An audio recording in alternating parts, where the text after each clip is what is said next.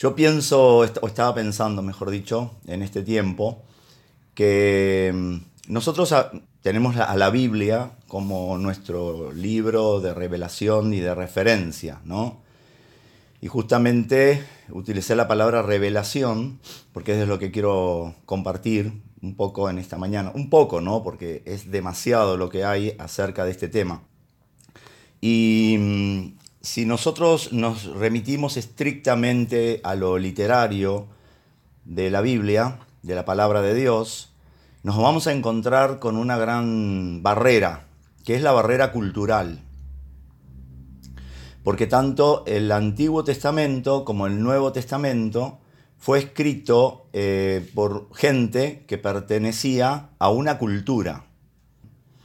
Y la cultura nos está atravesando todo el tiempo, porque la cultura hace que seamos humanos, seres humanos. ¿sí? Como dije muchas veces, em, los árboles, los pajaritos, los ciervos, los leones, las ballenas y los tiburones, eh, todos ellos pertenecen a la naturaleza. Pero el mundo se instaura en el momento que hay este, seres humanos y estos, seres humanos tenemos eh, un lenguaje, el lenguaje nos atraviesa y el lenguaje es parte de la cultura.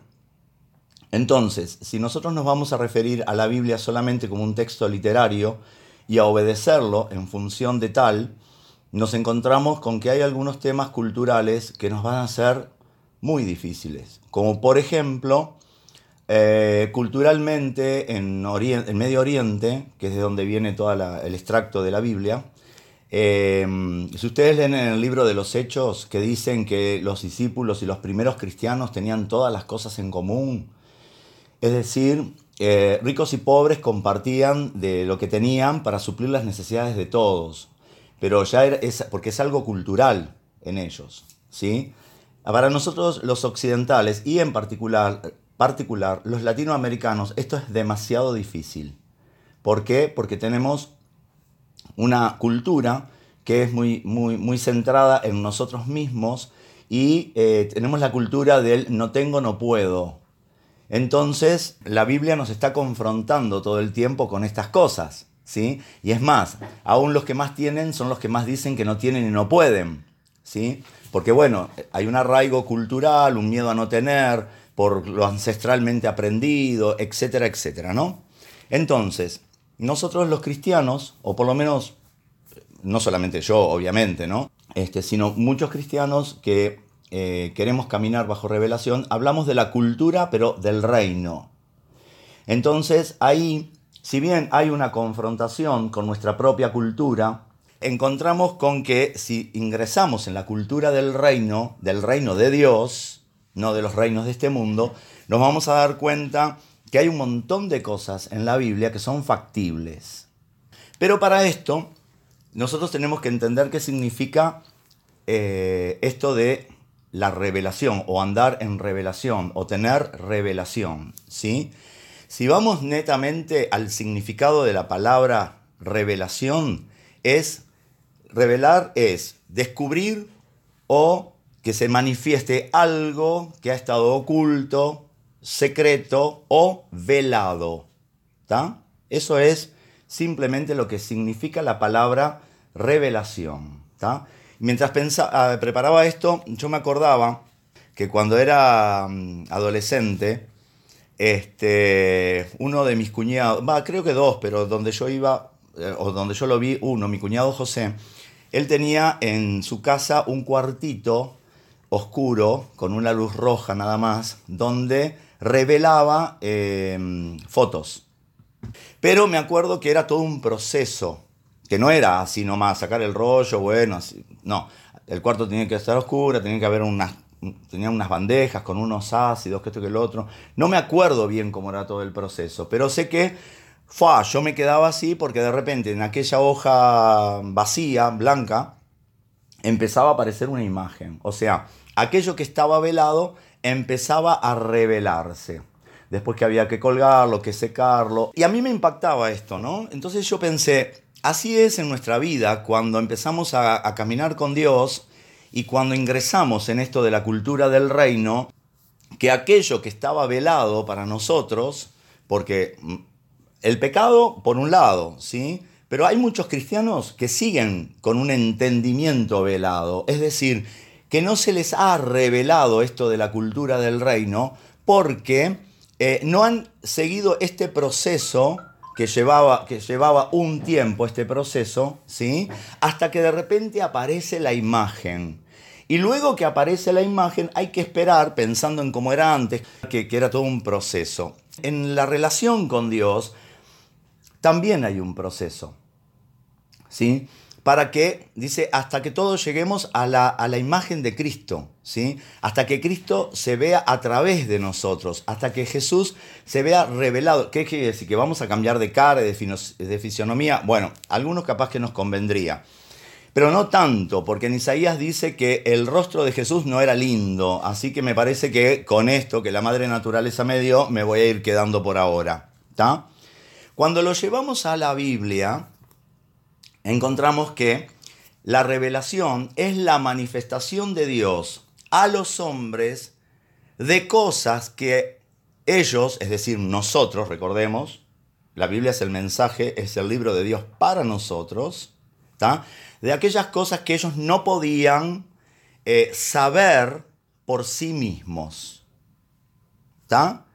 O sea, por un lado tenemos el término revelación, que lo pueden encontrar en el diccionario de la eh, Academia Española, y agregamos esto, que la revelación es la manifestación de Dios a los hombres de cosas que ellos mismos no pueden saber por sí mismos. Y hay un montón de cosas que nosotros no podemos saber por nosotros mismos. Incluso ahora viene a mí un, pasaje que lo he usado mucho, este, que dice, ¿quién sabrá las cosas del espíritu del hombre sino el hombre mismo? ¿No? O sea, ¿quién sabe las cosas que hay adentro mío de mi historia? ¿Sí? Este, y no solamente de mi historia, sino de, mi historicidad, Este, sino yo mismo. Hay un saber que está oculto. Y es muy interesante porque la psicología, y no lo digo solamente porque sea lo que a mí me, gusta y apasiona mucho también como profesión, este, habla de este saber oculto. ¿sí? El, el famoso padre del psicoanálisis, Sigmund Freud, él dijo que en el análisis lo que sucede es que se hace consciente lo inconsciente.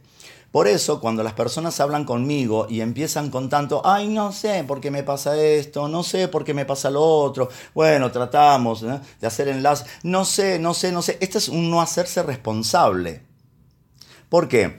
Porque si la Biblia, eh, primeramente yo me baso en lo que dice la Biblia, no lo que dicen los teóricos de la psicología. ¿está?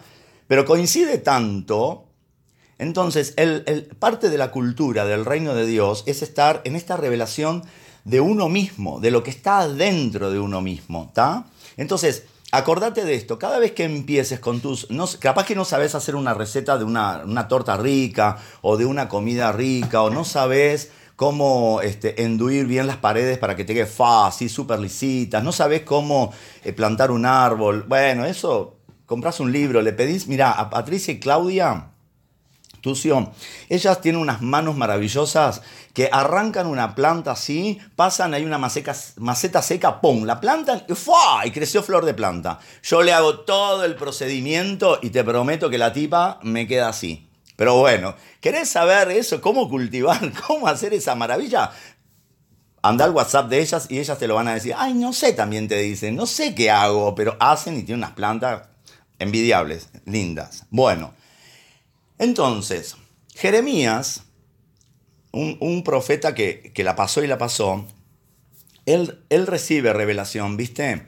Entonces, en Jeremías 33 dice, si vos querés empezar a caminar y andar en revelación, dice, clama a mí y yo te voy a responder y yo te voy a enseñar cosas grandes y ocultas que tú no conoces. Número uno. ¿Quiero andar en revelación? Preguntarle al que te puede dar la revelación yo sé que Google soluciona un montón de cosas. Hay gente que va al médico ya con un diagnóstico porque lo leyó todo en Google y van al, al parece que no sabe del médico y le dicen, vengo con este síntoma porque tengo esto, ta, ta, ta, ta, ta, y necesito. Entonces, si yo fuera tu médico, diría, ¿a qué venís? ¿No? Como a veces me ha pasado con mucha gente que viene con el paquetito todo armado este, a una consejería o a un proceso este, así terapéutico y, vienen con todo armado, ¿no? Este, bueno, ¿a qué venís? Si ya la tenés tan clara, pero no lo sabes resolver, ¿no? Entonces, clama, clama, a mí que yo te voy a responder y te voy a enseñar cosas grandes y ocultas que, tú, que vos no conoces. ¡Wow! Genial, ¿no? Ahora, yo te voy a decir dos, mínimo, hay un montón, pero dos revelaciones fundamentales que nosotros como cristianos debemos tener. La número uno se encuentra en el libro de Efesios, lo dice el apóstol Pablo, ¿no? Capítulo 3. No es para que lo busques ahora, notalo o, o olvídate si querés, no importa. Capítulo 3, versículos 3 y 5. ¿Qué es lo que él recibe? ¿Qué es lo que, ¿De qué tipo de revelación habla? De un misterio. Dice que por revelación me fue declarado el misterio que antes, eh, se los escribí, ¿no? Entonces, ¿cuál es ese misterio? ¿Cuál es ese misterio? ¿No? Que le fue revelado a, a Pablo, que antes estaba oculto. Dice, el misterio de Cristo. ¿Está? ¿Por qué digo esto como fundamental? Porque a veces queremos que Dios nos revele cosas, pero no vamos a lo esencial. Porque para entrar en la cultura del reino, primeramente debemos recibir revelación de quién es Jesús. Viste que se habla de Dios, pero cuando nosotros decimos Dios, Dios te bendiga, hay un montón de gente que, que hasta no es cristiano y dice Dios te bendiga. ¿Por qué? Porque no hablamos ni con mayúscula ni con minúscula. Nosotros hablamos. Entonces, cuando nos referimos a Dios, ¿a qué Dios te referís? Lo mismo está pasando con Jesús, porque la nueva era se ha encargado de sembrar esto de que no importa el nombre del Dios que adores, lo importante es adorar a alguien. Y te digo, no es así, porque hay un solo Dios y un solo mediador entre Dios y los hombres. ¿Cómo es su nombre? ¿Cuál es su nombre? Jesucristo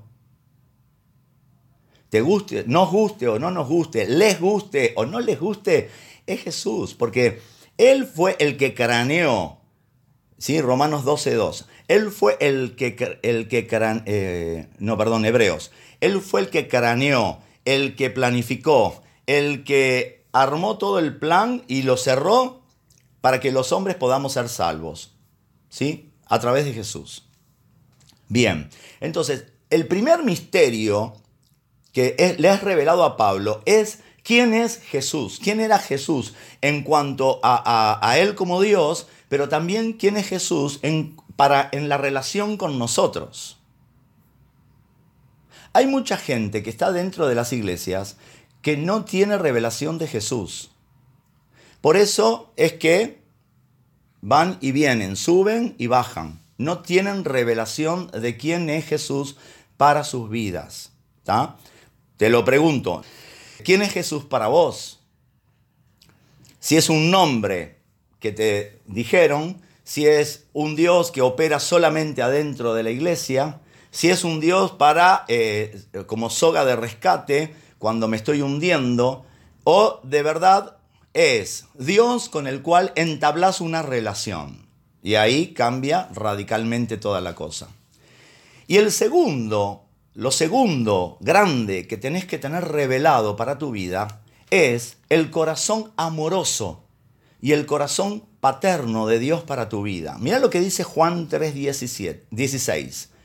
Porque de tal manera, imagínate la magnitud, de tal manera amó Dios al mundo que dio a su Hijo, su único Hijo, para que todo aquel que en él crea no se pierda, sino que tenga vida eterna.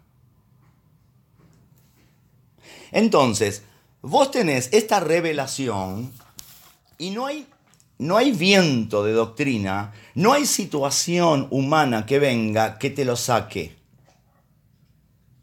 ¿Está? Porque algunos, ¿qué pasa cuando no tienen revelación? Tienen un problema fulero en el trabajo. Ay, bueno, ven el hambre que hay, eh, que, hay en el mundo. ¿Y dónde está Dios? que no este, suple las necesidades de las personas. Hay guerras. ¿Dónde está Dios que no este, hace algo para que esa gente no sea matada, aniquilada? Eh, hay injusticia por todos lados. ¿Dónde está Dios? Mm. Dios está. Pero a mí me resolvió ese, ese, esas preguntas un poco difíciles y capciosas con lo que dice en el libro de Romanos, en el capítulo 1, si mal no recuerdo es el versículo 28, que dice, como ellos decidieron no tener en cuenta a Dios, como ellos decidieron, es una decisión, no tener en cuenta a Dios, Dios los entregó. Es decir, muchachos, no es obligación estar conmigo. ¿A, ustedes les parece que tienen un plan mejor? ¿A ustedes les parece que tienen un método mejor para vivir? Vayan. Si hay algo que Dios no nos hace es, es amarrarnos, atarnos. La religión lo hace, pero Dios no.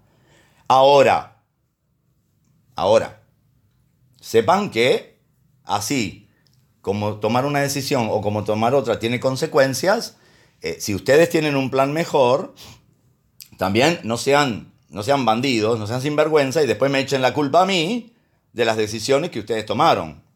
¿Listo? Entonces, es este el tema. Todo el tiempo, si ustedes estudian filosofía o antropología, se van a dar cuenta que van cambiando las diferentes eh, edades y etapas de, la vida, ¿no? Salimos del medioevo, pasamos al, al, renacentismo, y después al romanticismo, y después este, al modernismo, y después al posmodernismo, y todo lo demás. Y al final de cada etapa, la conclusión sigue siendo la misma. La culpa la tuvo Dios. ¿Sí? Dios no tuvo la culpa de nada. Son mis propias decisiones. ¿Se entiende esto? Bien, entonces cuando yo empiezo a caminar bajo revelación, entiendo quién es Dios, no solamente Dios creador del mundo, del universo maravilloso, que eso está copado, pero la verdad mi día a día no me lo resuelve, ¿sí? Sino quién es Dios para mí, quién es Dios para mí. Mira, a mí me encanta y todo este camino de revelación en mi vida personal, yo te estoy hablando de lo que dice la Biblia, obviamente, pero en base a una experiencia no en base a los maravillosos libros que pueda haber leído, en base a mi experiencia. Cuando yo empiezo en este camino de revelación, fue cuando tuve un gran conflicto teológico, pero un gran conflicto teológico, que es un poco largo compartirlo acá. Entonces yo un día dije, bueno, voy a comprar libros. Entonces yo dije, si es de la rama teológica de donde vengo, respecto a este tema en el cual entré en conflicto, ya sé lo que dice. Si, es si compro libros de otras ramas teológicas, ya sé lo que dicen. Ah, no es que yo ya, ya me las sé todas, ¿no? Pero digo, estructuralmente ya sabía lo que decían. Y ni una ni la otra me estaba sirviendo. ¿Qué hago? Me quedo con la incógnita. Entonces un día tomé mi mate y me senté y yo dije, no me voy a levantar de acá hasta no tener, ni sabía exactamente lo que estaba diciendo, porque esto es algo fantástico en las cosas de Dios. A veces decís cosas que ni sabes lo que estás diciendo y después, ¡fa! Te encontrás con que te vino un montón de conocimiento que la cabeza acá, el entendimiento no alcanza a asimilar. Pero después empezás a vivir con eso y, y se te abre un panorama maravilloso. Entonces empecé y yo leía los textos, yo dije, yo voy a ir a la Biblia. Y le dije, Dios, yo quiero que vos me digas cuál es el sentir que tuviste cuando inspiraste esto.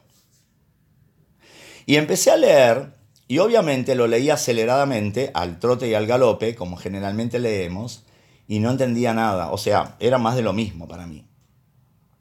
Hasta que, bueno, empezó a haber un proceso de que aquello velado se revelara y empezó a aparecer la imagen y empecé a entender algo que la teología no me había revelado. pero sí Dios me empezó a revelar.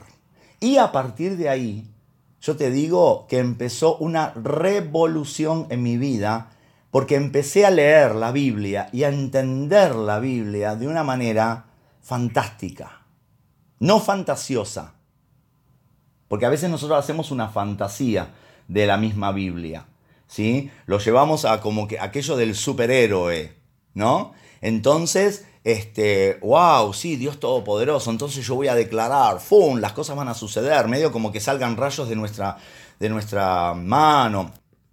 ¿Qué pasa? empieza a venir revelación y vos decís, esto es lo que quiero. Empezás a leer la Biblia y empezás a descubrir, empezás a descubrir el corazón amoroso de Dios.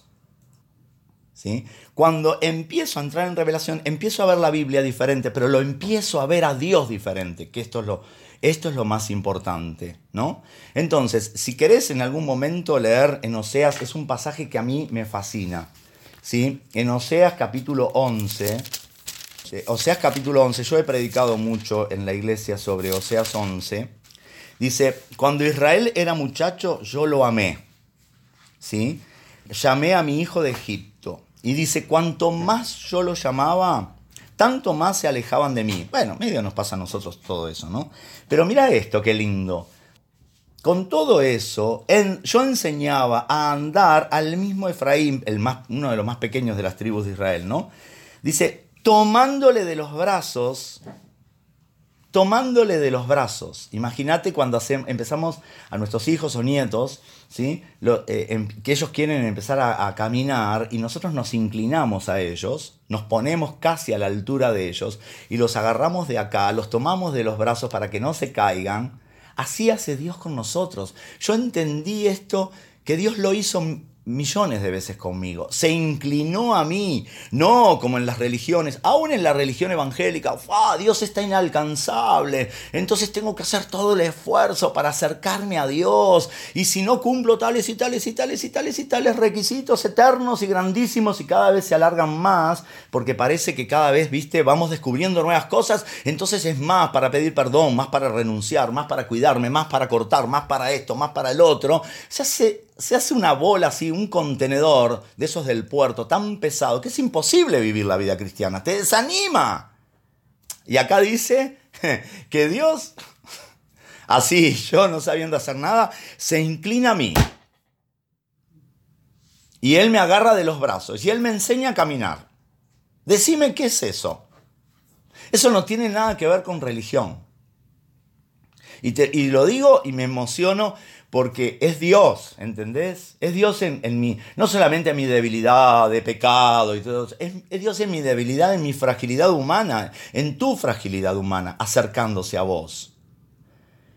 Sin todos esos requisitos imponentemente impresionantes y grandes que nos ponemos o que nos ponen, ¿no? Y dice, verá que me, dice, con todo eso yo le enseñaba a andar tomándole de los brazos. Entonces dice, con cuerdas humanas los atraje, con cuerdas de amor. Y también dice en otra parte, porque ¿cuántas veces pensás que Dios te abandona, que Dios te deja? Y dice Dios, ¿cómo podré yo abandonarte?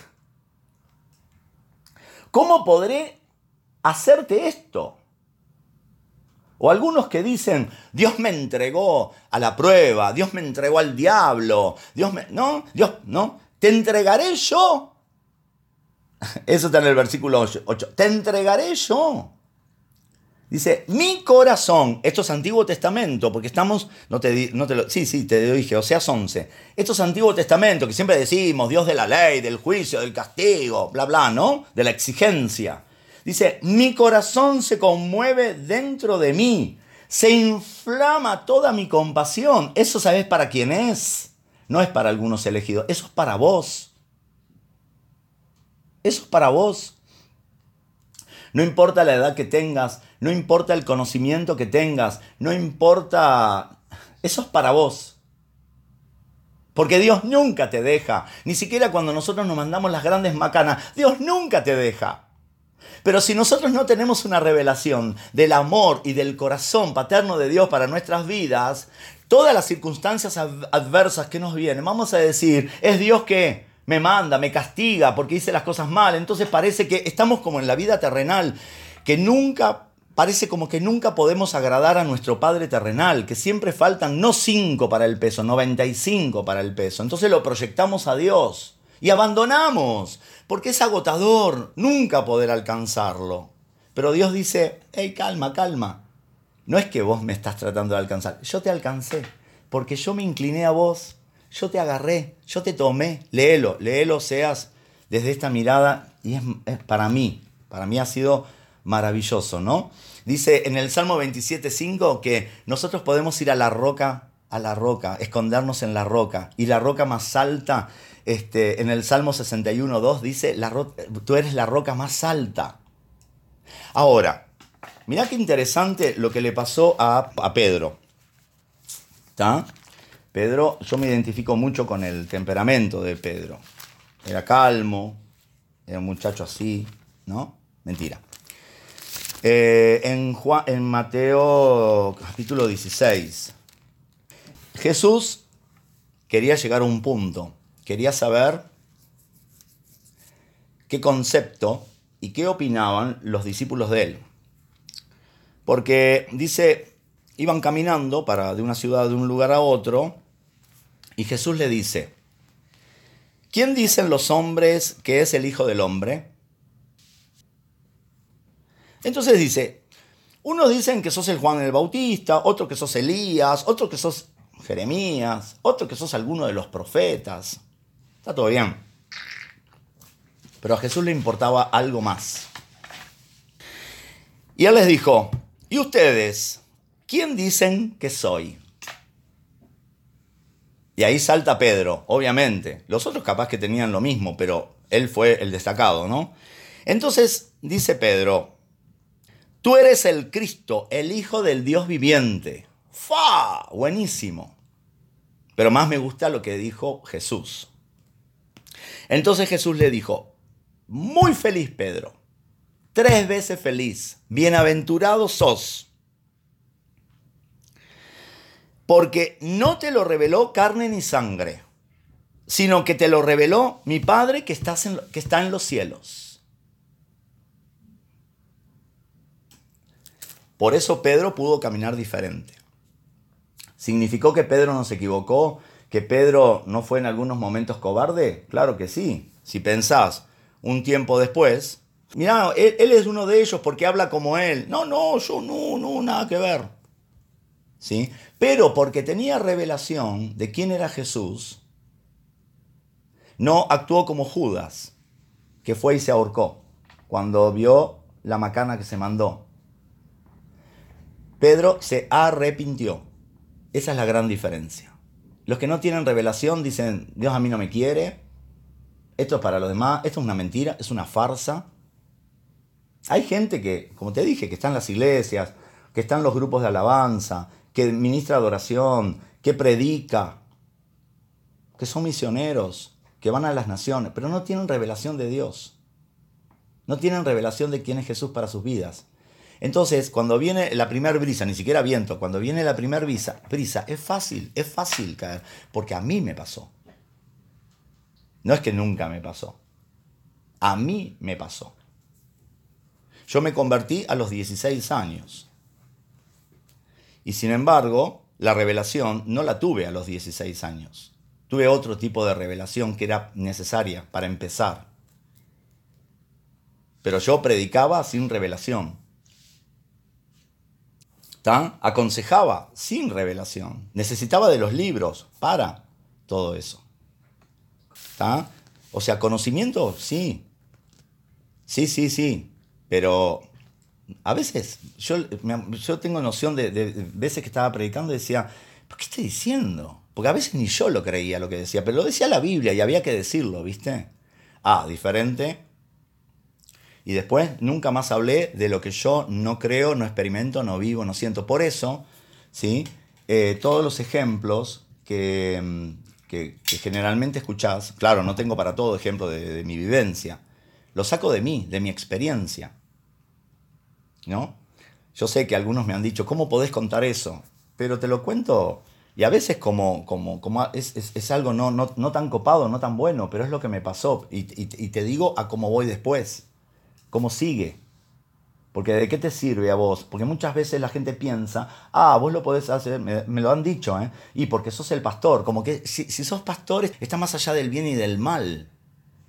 No, estamos más allá y estamos más acá del bien y del mal, porque somos seres humanos que cumplimos una función diferente a la que vos cumplís de repente, pero no es ni, ni, más grande, ni más, wow, viste, a mí todo ese circo de, de, que los pastores o llegar a una iglesia, siempre me gustó ir de incógnito. ¿Sabes por qué? No porque sea famoso, sino porque me molestó esto de que, fa, se enteraron, no sabían que yo era pastor, era uno más. Se enteraban que era pastor, ay no, que vaya delante de todo, que suba arriba de la plataforma, estar ahí como un florero, no a mi persona, a otros le va bien, genial. Colegas míos se han enojado y se han ido ¿sí? de la congregación, o sea, han venido a visitarnos y se han ido porque no hice todo el protocolo de, oh, llegó el gran, ah, aquel gran, somos uno más. Y tenemos miserias, y tenemos falencias, y tenemos dificultades, y tenemos tropiezos, y tenemos horrores como, como los demás. Pero pero si hay algo que nunca, nada ni nadie a mí me va a poder quitar, es la revelación que tengo de quién es Dios para mí. Y quién, segundo, quién soy yo para Él. ¿Está? Que eh, eh, si lees, por ejemplo, en, Miqueas 7, 18, eh, dice que Él se complace en misericordia. El placer de Dios es tener misericordia. ¿Qué significa misericordia? Es la inclinación a la, o sea, tener un corazón que se inclina a la compasión, ¿sí? Por aquellos que sufren y no solamente decir, ay, pobre, como muchas veces nosotros vemos en la tele cosas terribles o por la calle cosas terribles y decimos, ay, pobre, ay, qué suerte, ay, gracias Señor, porque yo puedo llegar a casa y estoy calentito y tengo ropa y me puedo bañar y puedo comer, todo eso, ¿no? Bueno, Misericordia es compasión con acción. Porque Dios se compadece de nosotros y, actúa, hace. Y hace. Como yo te compartí muchas veces. ¿sí? Si alguien me pide eh, plata en la calle, no le doy. ¿sí? Pero si, si, tengo el medio en ese momento económico, le compro. O como me pasó más de una vez de estar comiendo un pancho, que me gusta el pancho, ¿sí? No será, pero me gusta el pancho. ¿Sí? Este, con una coca. Y un nene me pidió plata. Y le dije, no, plata no. Si tenés hambre, yo te compro. Y le compré el mismo pancho y la misma coca que yo tenía. ¿Por qué? Porque si yo puedo tomar coca, Pepsi, Manaus o, lo que sea, este, el otro es tan digno de hacerlo. Y si tengo el recurso, porque Dios me da el recurso, tengo que liberar mi recurso. El otro día la pastora dijo una cosa este, que no estuve de acuerdo. Después se lo dije. ¿no? Pero no es conflicto, podemos no estar de acuerdo, chicos. ¿sí? Eso de que siempre hay que estar de acuerdo y todo lo demás es una gran mentira que lleva a grandes conflictos. Cuando dijo, gracias a Dios por este, el hermano que ofrendó para que podamos tener Zoom ilimitado. Y dijo, porque no teníamos los recursos. ¿Sí? Y yo, ¿en qué no estuve de acuerdo? Que eso es mentira. O sea, no que mintió. No estoy diciendo que es mintió, que mintió. Lo dijo con el, con el, conocimiento. Lo, yo, para dentro mío, dije, no, eso no está bien, eso no es así. Porque yo lo creo así. ¿Está? Este, porque si nos ponemos a hacer cuentas, tener eh, Zoom ilimitado cuesta 1.500 pesos por mes. No cuesta 10 mil ni 20 mil por mes. Cuesta 1.500 pesos por mes. ¿Me vas a decir que más allá de los diezmos, más allá de los diezmos, ¿me vas a decir que no hay recursos de 1.500 pesos por mes en algún bolsillo? Así, un ataque de sinceridad. Pensá en tu economía. Hay gente que capaz que diga, no, para mí imposible, pero hay otros que sí. Pero como nuestra cultura latinoamericana es decir, no tengo, no puedo. Ahora, Dios es el dueño del oro y de la plata. ¡Ay, aleluya! ¡Gloria a Dios! Él me provee, Él me da, Él, oh sí, Señor, porque tú eres el dueño del oro y la plata. Pero ¿sabes una cosa? Que Dios no tiene ni oro ni plata. Y esto es revelación. ¿Sabes quién tiene el oro y la plata? Vos, yo. ¿Sabes cómo hace Dios para liberar los recursos que Él tiene? A través tuyo, a través mío. Y no sea cosa que tanto decir, no tengo, no tengo, no tengo, no tengo, no puedo, de verdad un día no tengas y no puedas. Esto es revelación también. Y de una, de una cosa que es el dinero, y el dinero tiene un poder muy fuerte sobre nuestras vidas, que no es un tema para hablarlo ahora, obviamente, ¿no? ¿Sabes una cosa? Que a veces la gente anda a tientas y no sabe para dónde va, porque no tiene ni idea qué es lo que Dios tiene para ellos. Jeremías 29:11 me encanta, dice, yo sé los pensamientos que tengo acerca de ustedes, pensamientos de bien y no de mal, para darles el fin que esperan. Y bueno, cuando yo soy retentivo, o sea, retengo los recursos que Dios me dio, porque no tengo, porque no puedo. Porque si es algo para, para la iglesia, bueno, entre todos, y si entre todos no podemos, no podemos. Bueno, ¿qué? ¿Qué le vamos a hacer? Las cosas están difíciles, todo está muy caro. ¿Mm? Entonces, porque es sin muros que hablamos, ¿no? la palabra que Dios nos dio, sin muros será habitada y todo lo demás, Dios, al que tiene el recurso y tiene un corazón generoso, lo libera. Porque ¿qué, Jesús, ¿qué dijo Jesús? Uno de los principios del reino. Es mejor dar que recibir. Nosotros estamos felices, tenemos este Zoom ilimitado, pero yo te aseguro una cosa, está más bendecida la persona que dio que todos nosotros y no está en este Zoom. Porque pertenece a otra congregación y ya tiene suficiente con lo suyo. ¿Entendés cómo es la cultura del reino? ¿Y cómo es andar bajo revelación? Mira, cuando yo me recibí, que tenía 21 años, este, en, mi época, y de esto David Kulich y David Maya pueden dar testimonio, ¿no? que son hijos de pastores y de misioneros, la onda era esta. Cuanto más disfrazado anduvieras, disfrazado en qué sentido? Que no tenías un mango para comprarte ropa, entonces venían en, la denominación que pertenecíamos los famosos baúles misioneros, donde la gente donaba su ropa, ropa que había usado, no cualquier cachivache, era la ropa que había usado. Entonces, claro, le daban a los pastores esa ropa y a los hijos de los pastores, entonces de repente andaban con una corbata lunares, con una camisa a rayas, con un saco a cuadros, y un pantalón cuadriculado.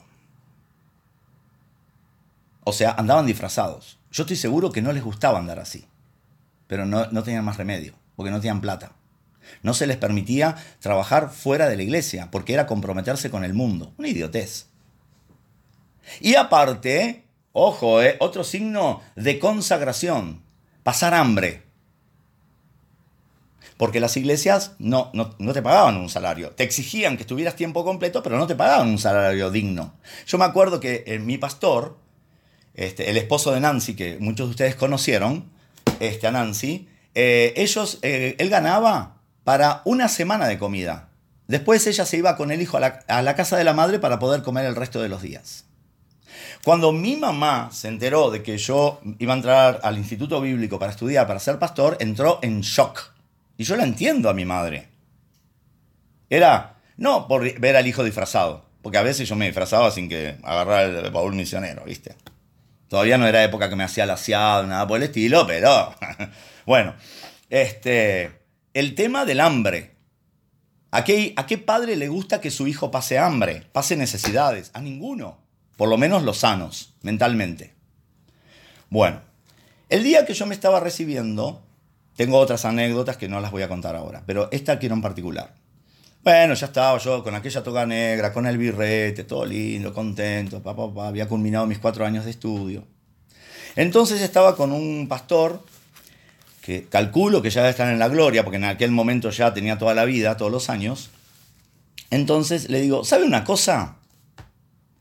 Yo tengo la seguridad, tengo fe de que ni mi persona, ni mi familia, ni mis hijos, nunca vamos a pasar hambre.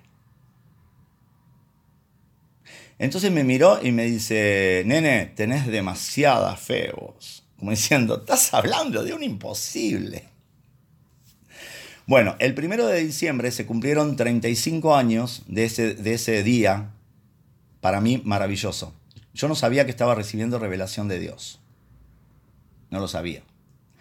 Pero mañana es primero de junio, así que hacen 35 años y medio de eso y en 35 años y medio, ni un solo día, ni un solo día pasé hambre. Ni un solo día pasé necesidades básicas. Que a veces no tenía todo lo que yo quería o que me gustaba, eso sí estoy con vos. ¿Entendés eso? Pero ¿qué pasó? Yo no me estaba dando cuenta que con esa declaración que estaba haciendo, le estaba creyendo a Dios. Porque esto no venía de mi corazón, porque el testimonio, la experiencia que yo veía era, era paupérrima, era horrible. Ahora, Dios tiene planes para mí. Tuvo, tiene y sigue teniendo. Dios tuvo, tiene y sigue teniendo planes para vos, pero tenés que empezar a buscar revelación de Dios. Cuando Pedro recibe la revelación, le dice, tú eres Petros. Petros significa piedrita. Y sobre esta roca, no, no era sobre Pedro. Imagínate si la, iglesia hubiera estado fundada sobre Pedro, que, que, lo primero fue negarlo, que lo primero fue cualquier cosa. Después andaban en los tales líos con Pablo y con otros tantos. No, la iglesia hubiera terminado tres días después de, de que Jesús ascendió, se hubieran matado a piñas todos. Entonces le, dije, le dice, Vos sos Pedro, esta pequeña piedrita sacada de esta cantera. Imagínate que yo soy Jesús hablándole a Pedro, porque Jesús es Petra, la roca.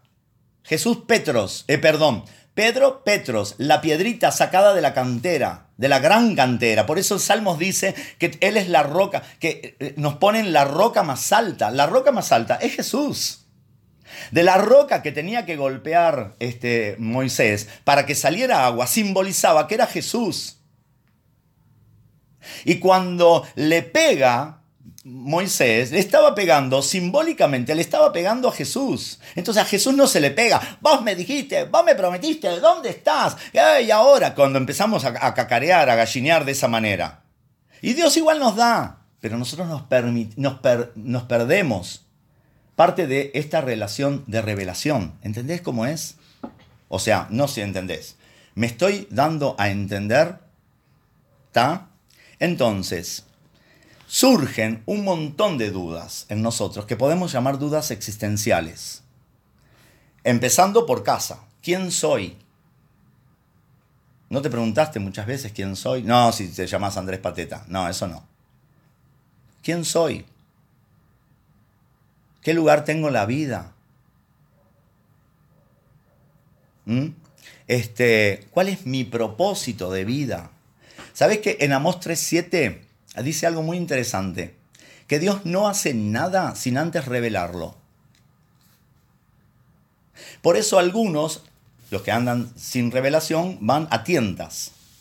Piden señales todo el tiempo. Si me llama, si se da esto. Eso es medio como andar con cábalas, ¿viste?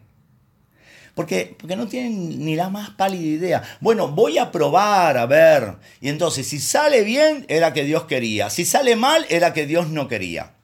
¿Por qué andar así? Y no ir de entrada sobre lo seguro. ¿Quiere Dios esto para mí? No quiere. ¿Mm? Y no me estoy refiriendo únicamente si tengo que ser médico, abogado, carpintero, quedarme en casa, no, no, no me estoy refiriendo a eso. Me estoy refiriendo a, mi día, a mi día a día, a mi realización personal como persona, como persona que soy, como ser humano que soy en este mundo. Y cuando hablamos de mundo no siempre es el pecado que no, y los demonios. No, no, no. El mundo es las relaciones con las personas. ¿Mm? Entonces, también otra pregunta existencial. ¿Quién soy yo para los demás. ¿Cuál es mi lugar? No mi lugar en la mesa. Yo, cuando estamos todos reunidos, me siento en la punta. ¿Sí? ¿Cuál es mi lugar? ¿Siento cuál es mi lugar porque me siento en la punta de la mesa? Yo me puedo sentar en la punta, en el medio, en la mesita ratona, comer en el sillón. Si sé quién soy para mí y para los demás, no importa el lugar que estoy ocupando. No importa lo que doy. No importa lo, bueno que pueda decir la otra gente o no. Obviamente que siempre es lindo recibir cosas, cosas lindas, cosas agradables, ¿no? Son todas preguntas existenciales, ¿no? Eh, Viste que hay un versículo ahí por, este, por Zacarías, ¿no? Zacarías 2.8 que dice, el que te toca, toca a la niña de mis ojos. ¿Sabes qué es ser la niña de los ojos de Dios? Yo te lo voy a decir en teoría. Pedí que Dios te lo revele. Ser la niña de los ojos, yo descubrí que es ser especial para Dios. ¡Ja! Especial para Dios. Claro, vos porque no me conocés realmente. No sabés que yo, y ahí sacamos toda la lista negativa.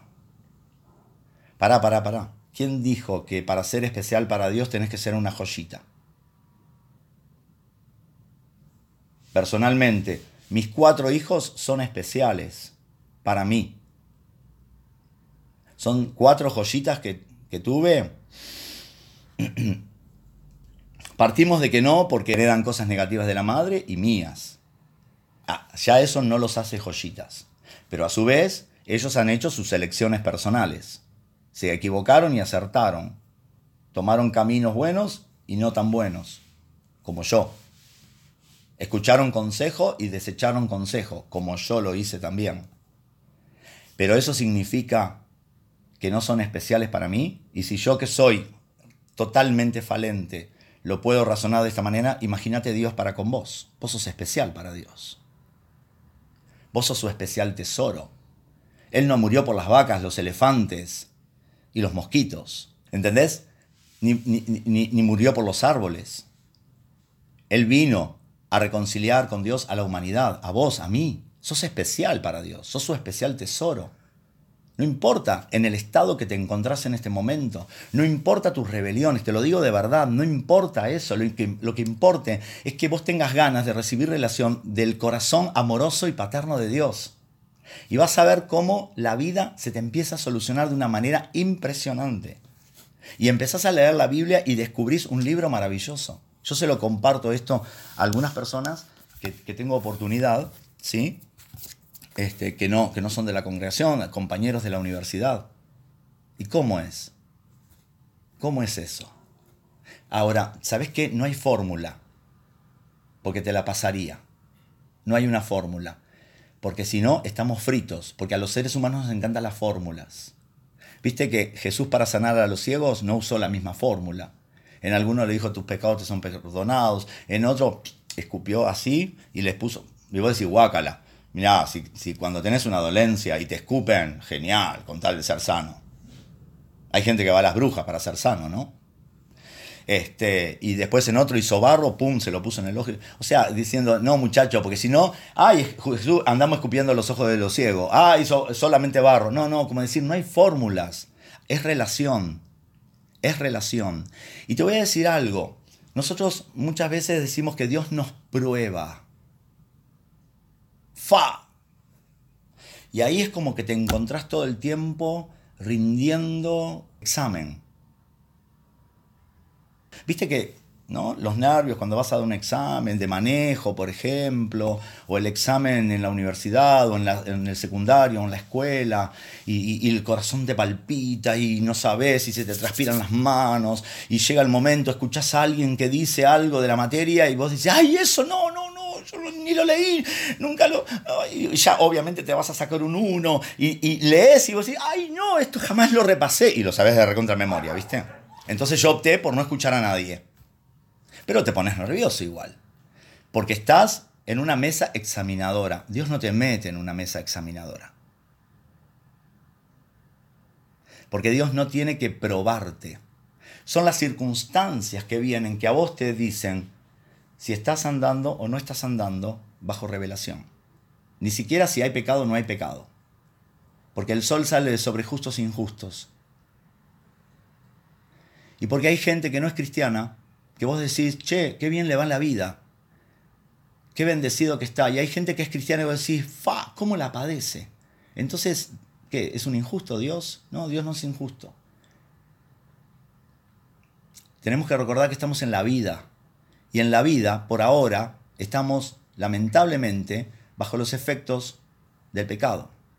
Por eso la Biblia dice que la, la creación gime a una por la liberación del pecado. Entonces, yo no creo en esto de que Dios me manda pruebas para aprobarme o reprobarme. Yo creo que Dios me provee de todo lo que yo necesito para salir yo, yo, autoevaluarme. Mirá, en la otra carrera que hice de, de counseling, había algo que me fastidiaba muchísimo. Y era la autoevaluación. ¡Ja! Qué difícil hacer la autoevaluación. Encima, se la tenías que decir a tu, a tu docente. Y no solamente eso, sino que lo tenías que decir adelante de todos. Porque ¿qué pasaba ahí? Y estaba muy bueno, aunque lo padecí. Era aprender a sacar y a reconocer lo bueno de uno. Y nosotros no estamos acostumbrados a sacar y a reconocer lo bueno de nosotros. Siempre lo negativo, siempre lo que nos sirve, siempre lo que falta, lo que hicimos mal, lo que, en lo que nos equivocamos. Culpa, culpa, culpa, culpa, culpa, culpa. Después, obviamente, que pasaba por ese trance agudo, el profesor, si coincidía la nota con que él había pensado, te la ponía. Y si no, hacía un promedio entre tu nota y la nota que él, que él pensó. Y te dabas cuenta porque si te pusiste un, un auto 10 y después nota final era 10, es que el profesor evaluó igual que vos. Mirá, con todas las grandes inseguridades que arrastré en mi vida, tuve, vamos a decirlo de esta manera, la bendición o la suerte de que mi autoevaluación siempre coincidió con la del docente. O sea, quiere decir que aprendí a, autopercibirme como me perciben los demás a veces. Y para terminar, me quedo con un versículo del libro de Job. Está en el 42.5. Que dice, de oídas te había oído, mas ahora mis ojos te ven. Muchas veces nuestro transitar en la vida y en la vida con Dios es de, es de oídas. Porque alguien te dijo. Y depende del que te dijo y su experiencia. Anda a la iglesia que te van a sanar. Y vas a la iglesia y no te sanan. Anda a la iglesia y pon el diezmo y empezás a prosperar, enseguida. Y pones el diezmo y no empezás a prosperar enseguida. ¿Qué sé yo? Diferentes cosas. ¿Mm? A mí en mi casa me enseñaron a eh, diezmar desde el mismo momento en que tuve mi primer trabajo. Trabajaba en una ferretería, medio turno, limpiando pisos, ¿eh? Y con mi primer sueldito me dijeron, bueno, ahora tenés que diezmar porque la Biblia lo dice. Bueno, ahí, a regañadientes lo hice, no te vayas a pensar que, oh, gloria a Dios, aleluya, porque lo dice la Biblia. Fua, ¿sabes lo que fue sacar? Y lo empecé a hacer. Hasta que una vuelta, yo estaba en desesperación, en gran desesperación, porque se habían acabado todos los víveres de mi casa Teníamos a Estefanía chiquita, no había cumplido un año todavía. Ya no mamaba, cosa que cuando el bebé mama es todavía gratis la alimentación. Y me quedaba la última leche para su mamadera. Y yo entré sí, te lo digo, en desesperación. Y yo me fui a un lugar solo y me tiré al suelo y empecé a llorar. Porque nunca había estado en, esa situación tan crítica. No tenía nada para comer. Y no tenía principalmente, viste, porque los adultos, pero el bebé no tenía, no tenía ni, ya te digo, la última mamadera para Estefanía. Y yo me fui solo y le dije a Angie, no vengas, quiero estar solo. Y yo me acuerdo que me tiré en el suelo y me puse a llorar. Y empecé a, llorando a pedirle a Dios. Y yo no entendía nada todavía. Estaba recibido, tenía mi título de bachiller en teología y todo lo demás, pero no entendía de la vida, del día a día con Dios. Y fue la única vez en mi vida que me pasó esto porque después lo intenté hacer y me salía cualquier verdura. Abrí la Biblia y puse el dedo. Fue la única vez ¿eh? Me pasó. Me dio una palabra en Jeremías que dice, reprime del llanto tu voz y de las lágrimas tus ojos, porque salario hay para tu trabajo. Y yo quedé así. Porque no solo lo leí, para mí fue voz audible de Dios adentro mío. Y yo quedé así, automáticamente dejé de llorar. Y yo dije, Señor, yo quiero hacer un, compromiso con vos. Y a partir de ahí, porque yo había ganado ese, ese mes para lo que era, algunos saben el testimonio, para un litro de leche de campo. Y si yo daba el diezmo de eso, no me quedaba ni para un litro de leche de campo. Y vos pensás, fa, eran unos tristes centavos en aquel entonces. Pero no es la cantidad, es la calidad y la actitud del corazón. Y yo lo di y me quedé con menos. Y a partir de ahí hace, déjame pensar, 35 años atrás. Nunca me quedé sin salario. Nunca me quedé sin salario. De alguna manera siempre hubo salario. Pero probame ahora en esto si yo no voy a abrir las ventanas de los cielos y voy a derramar sobre ustedes bendición hasta que sobreabunde. Y a la noche de ese día, yo me sentí en un momento muy tentado a decir, no tengo nada. Y vino eh, mi hermana mayor y vino a tomar mate a casa. Y yo, en una mente bien, bien mediocre, como bueno, venían con los nenes, trajeron facturas y leche para que. Y nosotros tomamos mate y Estefanía tomó la leche, que esto que lo otro. Y me sentí tentado todo el tiempo de decirle que no tenía. Yo sabía que mi hermana me, o mi cuñado me iban a ayudar. Pero a mí no me servía. Porque yo quería ver a Dios, no a mi familia amorosa, que siempre, siempre, mis tres hermanas, mis tres cuñados, siempre fueron muy amorosos con nosotros. Cada uno de diferentes maneras proveyó y fueron de mucha bendición. Y yo siempre los bendigo porque Dios tenía recursos para mí que los soltó a través de ellos. Bueno, y mi hermana se fue y yo me quedé en desesperación porque yo dije, ay, le tendría que haber dicho. Porque yo sé que mi hermana me iba a dar. Pero a la vez decía, pero, pero no se comprobaba lo que yo quería. Verlo a Dios. Y cerramos la puerta y bueno, nos fuimos para adentro y yo dije, ¿no? Y al ratito vuelve a tocar eh, la puerta, porque ni timbre teníamos, y era mi cuñado Osvaldo, y me dice, no sé por qué, porque soy rubio ojo celeste, pero me dice, negrito, nos olvidamos de dejarte algunas cosas. Y como ellos siempre traían cosas para la iglesia, ropa y todo lo demás, nos llenaron el living de bolsas, de esas de consorcio. Bueno, mañana la veo, porque pensé que era para la iglesia. Le dije un gracias así, como, bueno, gracias. Y sabes qué? La curiosidad, obviamente, que mata al hombre, en esa vuelta me dio vida, me fui a, revisar esas bolsas.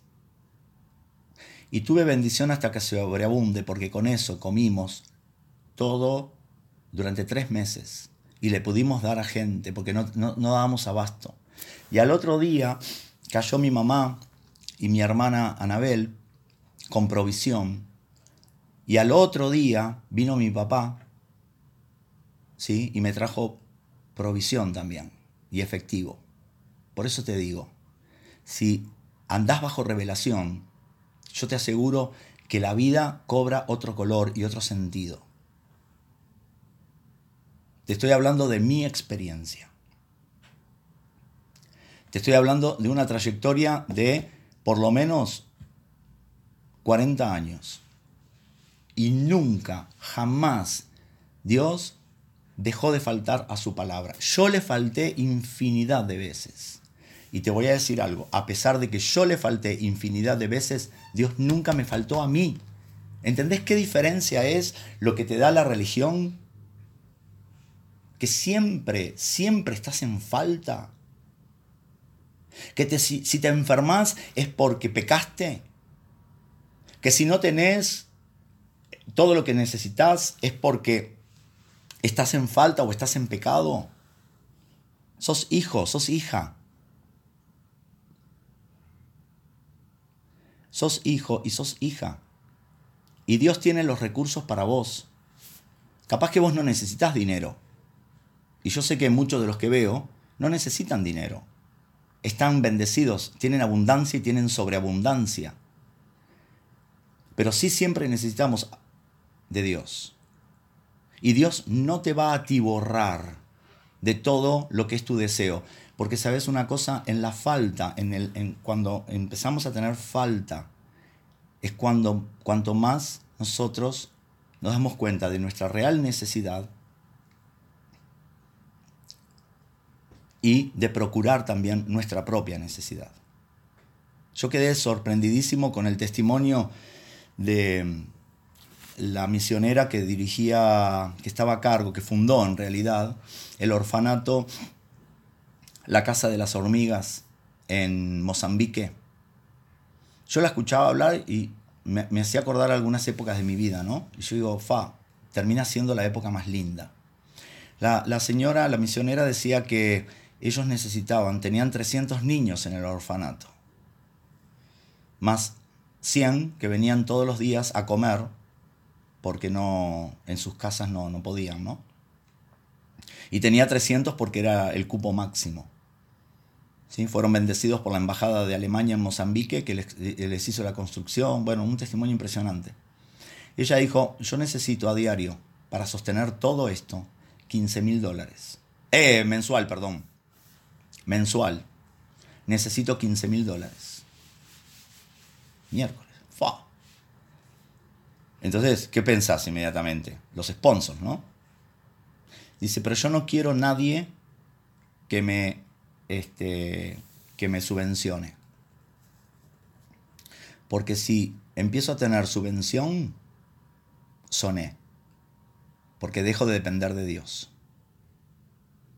Y todos los meses yo recibo de donaciones y ofrendas más de 15 mil dólares por mes. Y puedo hacer más. Y no me quiero quedar solo con 15 mil, que es lo que necesito. Yo quedé así, lacio. Y me acordé de muchas épocas de mi vida donde era una dependencia así. Y te voy a decir una cosa, cuando dependes de Dios son los mejores momentos de tu vida. Porque la comodidad y la superabundancia a veces obran para mal en nuestra vida.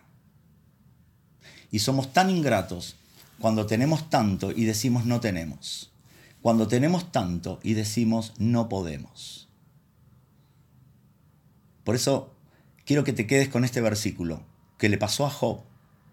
Una historia impresionante. Pero dice, él termina diciendo, de oídas te había oído más ahora, entre paréntesis, yo recibí revelación de Dios. yo recibí revelación tuya, mas ahora mis ojos te ven. ¿Es que lo vio físicamente? No. Lo vio en el día a día. Vio a Dios soltando los recursos para él a través de otros. ¿Cuántas veces yo solté recursos de Dios para otra persona?